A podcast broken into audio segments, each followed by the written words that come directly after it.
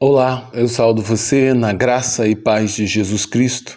Eu sou pastor Antônio Marcos e sou pastor da Igreja Batista em Pinheiral.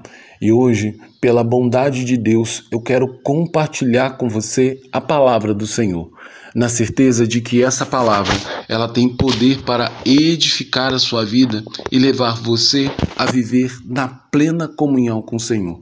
Para isso, eu quero continuar refletindo sobre a história de Gideão. Hoje, a segunda batalha de Gideão, no texto que se encontra em Juízes, capítulo capítulo 6, versículo 25 ao 27, que diz: Naquela mesma noite, o Senhor disse a Gideão: Leve o outro touro que pertence ao seu pai, a saber, o segundo touro de sete anos, e derrube o altar de Baal que é do seu pai, e corte os postes da, da deusa Sirá que estão junto ao altar.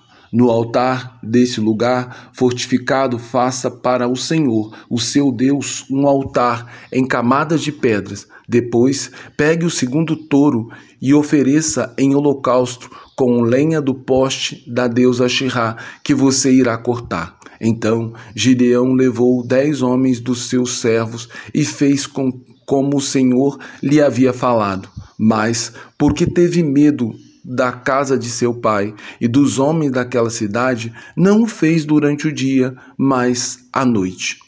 Ao olhar para a história de Gideão, somos levados a perceber que a vida com Deus não é feita de, um, de uma única batalha, assim como também não é constituída por um único ato de fé genuíno. Mas a verdadeira vida com Deus, a verdadeira vida de fé, ela é desafiada a crescer cada vez mais.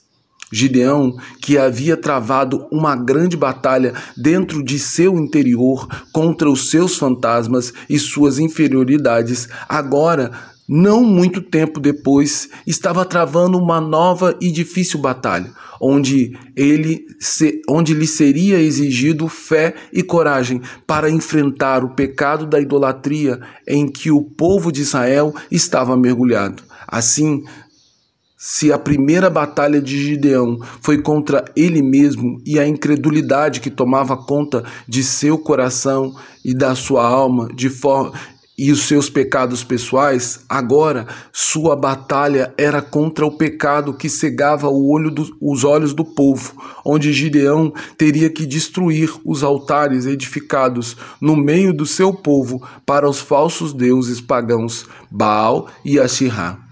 Por isso, o Senhor novamente falou a Gideão no meio da noite, mandando que tomasse o touro de seu pai e derrubasse o poste de Assirá e destruísse o altar de Baal. E naquele mesmo lugar edificasse um novo altar ao Senhor, lembrando assim a todo Israel quem era o Deus que eles deveriam realmente servir e adorar. As palavras ditas pelo Senhor consistiam num grande desafio para Gideão, pois ele sofria, sofreria com a ira de toda a sua tribo, a começar pela sua própria família. Porém, o que tornava essa batalha mais fácil que a primeira que Gideão havia lutado é o fato de que, nesse processo, Gideão jamais estaria sozinho ou desamparado do auxílio e da proteção divina pois o Senhor havia lhe prometido que estaria ao seu lado e que ele não morreria enquanto a palavra de Deus não se cumprisse plenamente na sua vida. Dessa forma, Gideão se colocou a cumprir a palavra do Senhor, mas a Bíblia diz que por causa do medo que ainda persistia, teimava em deixar vestígio no seu coração, Gideão cumpriu a ordem do Senhor no meio da madrugada e e no final sacrificou o touro em holocausto pelo pecado do povo contra Deus. Depois ele foi para casa e dormiu com a paz de quem está em comunhão com Deus e obedece sua santa e perfeita vontade. No entanto, ter paz no coração e fazer aquilo que é certo aos olhos de Deus não exime o crente de sofrer com a ira do mundo. Assim, os homens da cidade descobriram que foi Gideão que destruiu o altar de Baal e queimou o poste de Assirá, e foram todos à casa de Gideão para matá-lo. Contudo, o Senhor usou o pai de Gideão, Joás, para desafiar todo o povo e dizer que o próprio Baal deveria lutar contra Gideão e fazer a sua defesa. A partir daquele dia, Gideão passou a ser conhecido como Jerubaal, porque ele lutou contra Baal e, por fim, e pôs fim à idolatria no meio do povo.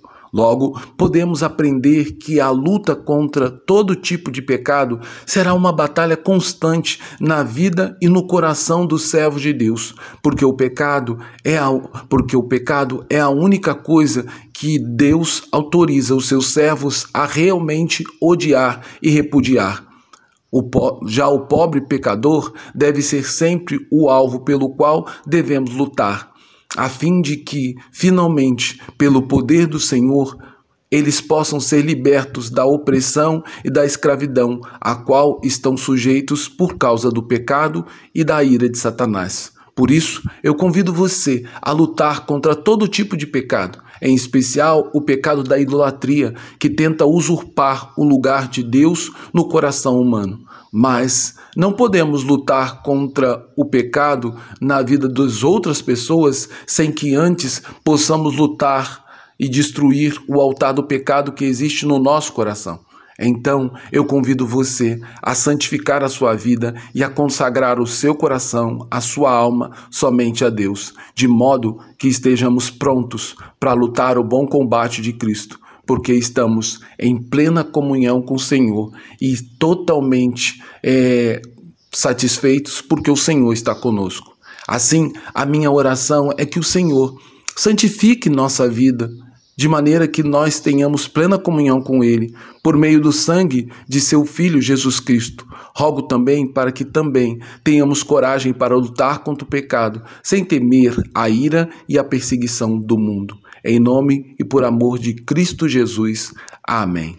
Agora, que o amor de Deus Pai, que a graça do Deus Filho e o consolo do Espírito repouse em nós, de maneira que o Senhor seja engrandecido e glorificado por meio das nossas vidas, e nós tenhamos coragem, fé e firmeza para lutar a batalha contra o pecado e contra Satanás, que são os inimigos do povo de Deus.